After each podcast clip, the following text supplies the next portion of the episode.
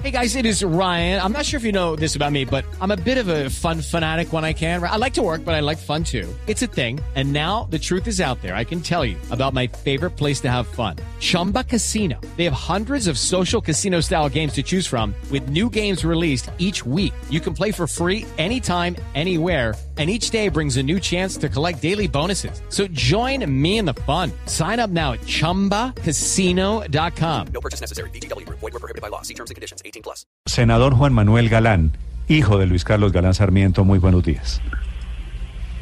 Buenos días, Néstor. Un saludo para toda la mesa de trabajo y los oyentes de Mañana Club. Gracias, senador, por acompañarnos. Estamos hablando aquí de la comparación que hace Gustavo Petro presentándose, presentando su candidatura como el nuevo galán.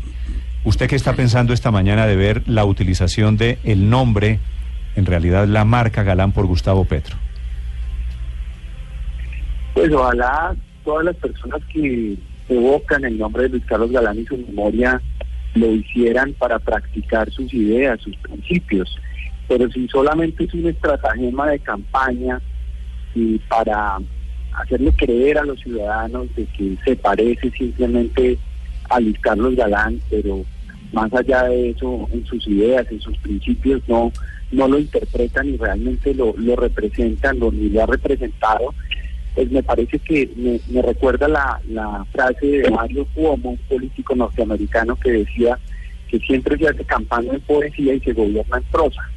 Y Petro es muy bueno para la poesía, parece que es muy bueno para ganar campañas, pero cuando se trata de gobernar de la prosa, pues creo que no lo hace tan bien, como está demostrado por su gestión en la alcaldía de Bogotá. Senador Galán, ¿usted cree que las ideas políticas de Petro se parecen en algo a las ideas políticas de Galán? Pues yo creo que hay una diferencia muy profunda y de fondo, Néstor, y es que Luis Carlos Galán siempre buscó los cambios y las transformaciones en el país por la vía eh, pacífica, sin llamar a la violencia ni a las armas, sin tomar las armas, sino a través de las instituciones y de la legalidad. Pues de fondo, Petro en sus inicios, pues obviamente utilizó la violencia como un mecanismo legítimo de lucha política y eso jamás eh, mi padre lo compartió y jamás hizo llamados a la violencia, al contrario. Mm.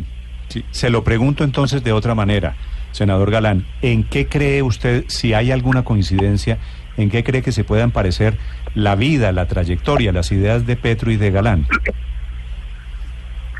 No, yo creo que Petro hizo unas denuncias cuando fue parlamentario muy valientes contra el paramilitarismo contra las mafias del paramilitarismo financiadas con el narcotráfico, aliadas con políticos, aliadas con narcotraficantes y con organismos de seguridad del Estado. Y en eso, pues yo creo que eh, tuvo, digamos, una postura similar a la de Luis Carlos Galán en la denuncia que él hizo del narcotráfico y del peligro que eso significaba en términos de mafias enquistadas en el Estado y en el país, haciendo política y apoderándose del país. Eh, yo como parlamentario en muchas ocasiones cuando hizo debates se lo reconocí, pero lo que vimos después, su capacidad para gobernar, para gerenciar la ciudad de Bogotá, que es casi como un país, pues eh, dejó mucho que desear, una cantidad de promesas inconclusas, incompletas, eh, que no cumplió, mala gestión, no tuvo un equipo realmente de gobierno en Bogotá que pudiera eh, sacar adelante la ciudad en sus problemas más apremiantes. Entonces, yo creo que el país eh, tiene la experiencia muy reciente de lo que pasó con su gestión como alcalde de Bogotá y no creo que eso sea deseable en este momento para la gestión del presidente de la República. Senador Galán, ¿han pensado desde su familia eh, emprender algún tipo de acción para que Gustavo Petro no siga él y su campaña utilizando la imagen de su padre, de Luis Carlos Galán, para motivos políticos? Pues yo creo que los ciudadanos, eh, sobre todo los que siguieron a Luis Carlos Galán, los que se inspiraron en él, los que tuvieron una gran esperanza en su, en su lucha, saben muy bien distinguir quién eh, realmente eh, es coherente con esas ideas, quién las interpreta, quién las aplica, quién las sigue y quién las está utilizando de manera oportunista simplemente para, para una campaña electoral. Entonces, eh, pues nosotros yo no creo que vayamos a interponer ninguna acción legal ni nada, pero pues sí decimos que nos parece que hay unas grandes diferencias de fondo muy profundas y la gente en su sabiduría sabrá distinguir ese oportunismo y realmente lo que significa los principios y las ideas que defendió Galán para Colombia. Sí, doctor Galán, una pregunta final. Esta mañana se ha conocido que el Consejo Nacional Electoral negó la personería jurídica que ustedes querían, la de la re- resurrección, revivir el nuevo liberalismo. ¿Qué van a hacer ahora sin, sin esa marca? Néstor, mm, nosotros vamos a insistir en nuestra petición, aún hay unos recursos posibles que se pueden interponer, porque creemos que mm, el argumento de fondo para reclamar la personería jurídica del nuevo liberalismo es que fue un movimiento víctima de una campaña de exterminio.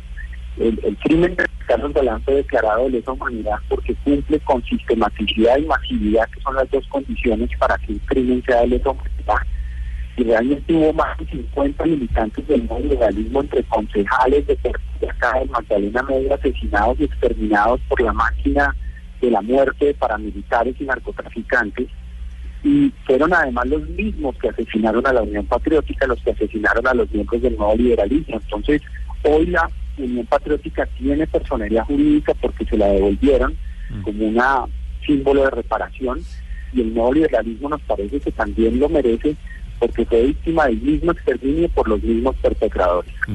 Doctor Galán, muchas gracias y mucha suerte. Muchas gracias, Néstor. Un saludo a todos los oyentes de Blue y a la mesa de trabajo. Gracias, señores. Juan Manuel Galán, esta mañana en Blue Radio.